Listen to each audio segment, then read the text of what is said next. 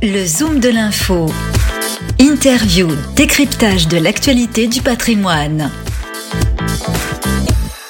On est donc en compagnie de Jean-Baptiste Evenot de A4MT et euh, on va parler de cette initiative. On connaissait le, le booster du réemploi, il faut maintenant compter sur le booster du cycle. effectivement le booster du réemploi qui a eu un très bon succès, qui a permis de faire gagner des années à la filière du réemploi.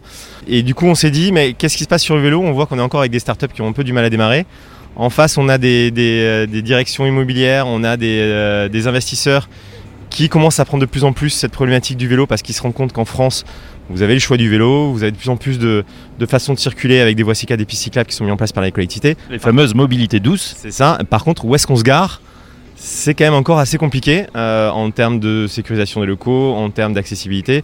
Voilà. Et donc c'est tous ces points-là euh, sur lesquels on a travaillé pendant deux ans avec euh, ICAD et OnePoint pour vraiment voir tous les points de, difficulté de, de, ces locaux à vélo, de locaux à vélo, et de, s'assurer qu'en fait les architectes, les designers prennent en compte les enjeux du vélo lorsqu'ils conçoivent les, euh, les bâtiments euh, et, pour vraiment euh, faire que les gens aient envie de faire du vélo et soient en sécurisation par rapport à leur vélo, de fait de pouvoir le laisser là.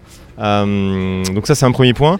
Le deuxième point c'est de se dire, euh, une fois que les gens sont formés là-dessus, comment moi qui construis les bâtiments, je vais souvent remplacer des places de parking que je savais vendre qu'est-ce que je fais maintenant avec mes places de vélo que je ne sais pas encore exactement euh, comment, les financer?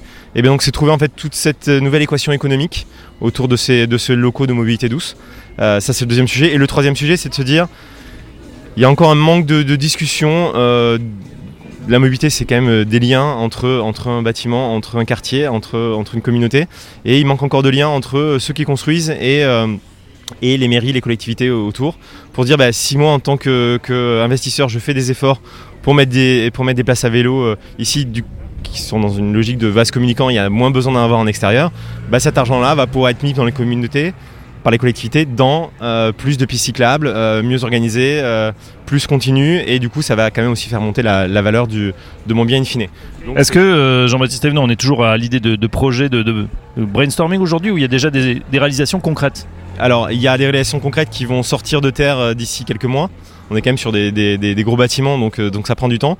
Euh, on a commencé du coup deux ans, il y a deux ans avec ICAD pour voir ces, sujets-là. Et là aujourd'hui, on est dans une assurance d'avoir un référentiel qui, est costaud et qui demande maintenant à être testé, utilisé par les différents investisseurs euh, qui viennent avec un prisme différent. On, est en train d'intégrer Next City qui a son prix très résidentiel alors qu'ICAD était plutôt euh, tertiaire. On a Groupe qui nous a rejoint qui dit bah voilà je suis en train de faire moi des, des résidences étudiantes. Bah, du coup c'est une autre vision du, du, local à vélo, c'est d'autres problématiques euh, et dans lequel le référentiel demain sera assez spécialisé pour vraiment une sorte de boîte à outils pour les designers et pour les architectes. Merci Jean-Baptiste. Euh, je vous rappelle que vous êtes chez A4MT. À très bientôt sur nos antennes. Le Zoom de l'info du patrimoine, une émission à réécouter et télécharger sur radio-patrimoine.fr, l'application mobile Radio Patrimoine et tous les agrégateurs de podcasts.